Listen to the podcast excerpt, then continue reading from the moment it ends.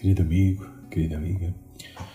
Hoje é sexta-feira desta quinta semana, mais uma vez sexta-feira em que somos convidados a meditar na paixão do Senhor, a guardar a abstinência daquilo que tu achares que é mais conveniente, que mais te afasta de, de Jesus neste, neste dia sejam coisas materiais, bens alimentares, atitudes, ações, enfim, tu saberás o que, o que fazer com esta abstinência, do que é que has de abster neste dia. E à medida que vamos avançando até à, até à, semana, até à celebração da Semana Santa, que ocorrerá já no próximo domingo, os textos vão se intensificando, vai crescendo cada vez, eh, cada vez mais eh, dramaticidade, se quisermos, daquilo que, daquilo que está eh, a acontecer. Na primeira leitura, o profeta Jeremias fala da tentativa que os seus inimigos estão a, a tentar travar para, para o aniquilar. Mas ele é um profeta que confia e e por isso termina este trecho dizendo que, que de facto o Senhor salva o pobre das mãos dos perversos. Portanto, manifesta em Deus esta confiança, que mesmo no meio das maiores tribulações, que o Senhor está e está do seu lado. No Evangelho de São João, eh, vemos como procuram apedrejar Jesus, procuram lapidá-lo por uma, por uma questão, digamos assim, religiosa, é, é, porque ele se declara filho de Deus.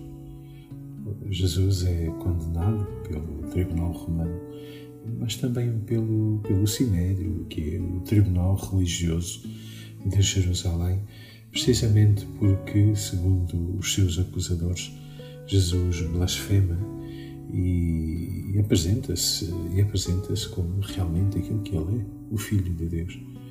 Claro, os judeus não eh, não suportam não suportam isto e Jesus tenta dar, digamos assim, perguntar aos judeus por causa por que boa obra é que é que eles estão a tentar apedrejá-lo. E a resposta dos judeus é precisamente por isto. Né? Está aqui, digamos assim, a causa da condenação de Jesus é porque, é, porque ele blasfema, blasfema contra Deus. À medida que o tempo se vai uh, aproximando e nos vamos aproximando do início do julgamento de Jesus, há esta tensão enorme por, parte, por parte dos judeus. Claro, é fácil ver em Jesus apenas o homem que faz boas obras, apenas o homem que passou fazendo bem e não propriamente o Filho de Deus que, que vem, que desconstrói as certezas e desconstruiu as certezas religiosas de Israel, uma religião completamente preocupada em cumprir, uh, cumprir normas e preceitos e pouco, uh, e pouco preocupada por, pelo homem. E por isso mesmo Jesus é assim depois condenado na Sinédrio, precisamente por causa disto, por blasfémia uh, e por, uh, por se ter ele próprio feito o Filho de Deus. Será que hoje eu próprio também muitas vezes não condeno Jesus no meu íntimo porque, porque às vezes, se calhar não de forma explícita ou visível, mas porque às vezes, se calhar, me, não aceito a história que Deus faz comigo, eh, não aceito que, eh, que Deus me trabalhe o meu íntimo, o meu coração, os meus sentimentos, muitas vezes através da derrota e não propriamente, enfim, que sou mais vitorioso, mais, uh, enfim, o melhor do mundo.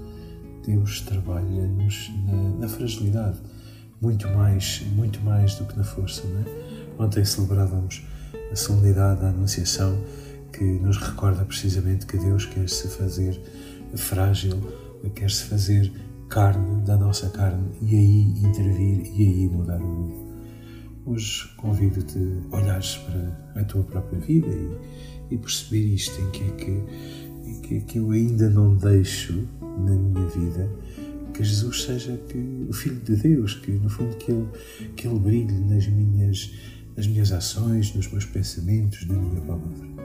Então, se ainda não brilha, quando temos um espelho que está sujo, uh, agarramos num pano, limpamos para que o espelho brilhe e reflita a verdadeira imagem. Então, que tu neste dia sejas capaz de refletir a imagem de Cristo nos teus pensamentos, nas tuas palavras, nas tuas obras, na tua vida.